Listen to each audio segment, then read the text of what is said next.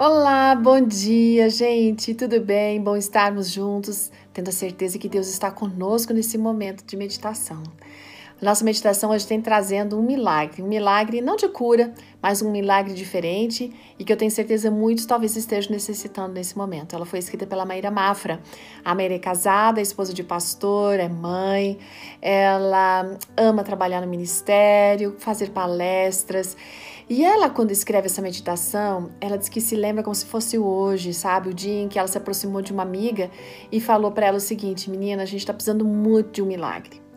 Bom, naquela ocasião, o marido dela estava fazendo o primeiro ano de teologia e, e, ele havia desistido de uma carreira como piloto na aviação civil e a Maíra também tinha desistido de um empreendimento que ela sempre havia sonhado.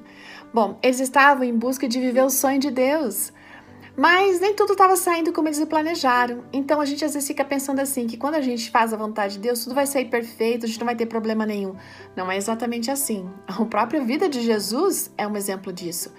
Enfim, eles estavam naquele momento numa maior crise, gente, crise financeira, crise emocional, espiritual, sabe? E naquela manhã, o marido dela havia sugerido que eles desistissem de tudo. Ele não queria ver a família de novo passando necessidades, ele achava melhor abrir mão do pouco que ainda restava, porque afinal de contas eles tinham algumas contas urgentes para pagar. E em poucos dias eles precisavam levantar uma soma de dinheiro. Aí a Maíra pediu para o marido fazer uma coisa. Ela ficou pensando assim: olha, que tal? Se a gente pegar todos os cartões de banco que a gente tem e ir lá no banco retirar todo o dinheiro, mais umas coisas que a gente vende que tem aqui, quem sabe a gente consegue levantar o dinheiro suficiente para pagar e ajustar todas essas coisas que precisam ser resolvidas. Aí assim ele foi. E ela tinha mais ou menos uma noção de quanto retornaria, né? Da, da, do valor das contas, enfim.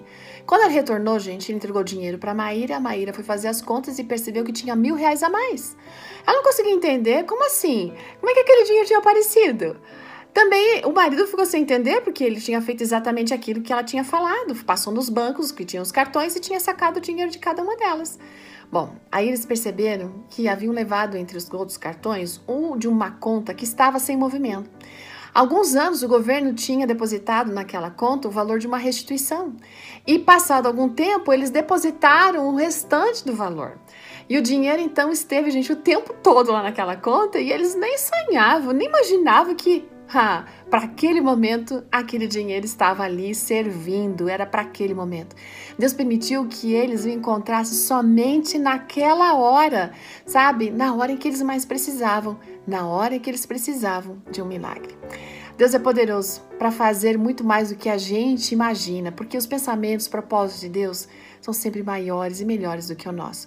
Aliás, o texto de Isaías, Isaías não, Efésios, capítulo 3, versos 20 e 21 diz assim: Aquele que é capaz de fazer infinitamente mais do que tudo que a gente pede ou pensa, de acordo com o seu poder que atua em nós, a Ele seja toda honra e glória na Igreja e em Cristo Jesus, por todas as gerações, para todo sempre.